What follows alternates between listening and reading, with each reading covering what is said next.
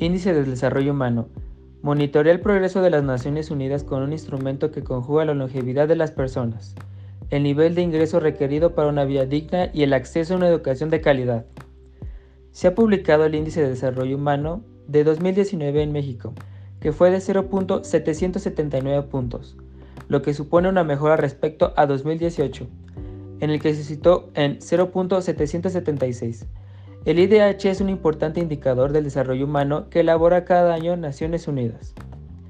En esta última edición del IDH, el componente de la educación resultó ser el más bajo, en una escala del 0 a 1, donde se refiere a un desarrollo más alto.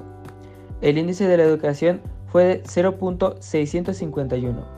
Le sigue el índice de, la salud con 0.877 y del ingreso que se ubicó en 0.766.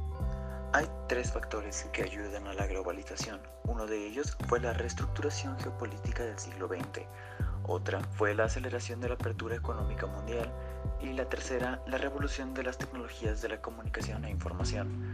Todos estos en conjunto dieron pie a orígenes de desigualdad económica, inexistencias de redistribución de riquezas, políticas fiscales que favorecen a las rentas altas, falta de acceso a servicios básicos como educación, sanidad y justicia y a la corrupción.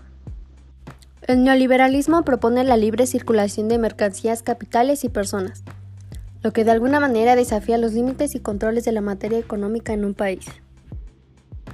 El neoliberalismo surge en 1944, cuando Friedrich von Hayek publicó su manifiesto fundacional, El camino hacia la servidumbre, y en 1947 se creó la Society Mont Pelerin, cuyos miembros abogaron por un capitalismo puro y sin restricciones.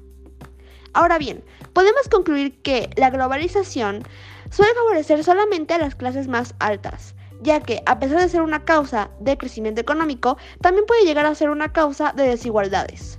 Un ejemplo de esto es en nuestro propio país, donde los productos mexicanos cada vez se ven más desplazados por los extranjeros. Esto fue todo por el día de hoy. Gracias por escuchar nuestro podcast y espero les haya gustado. Hasta la próxima.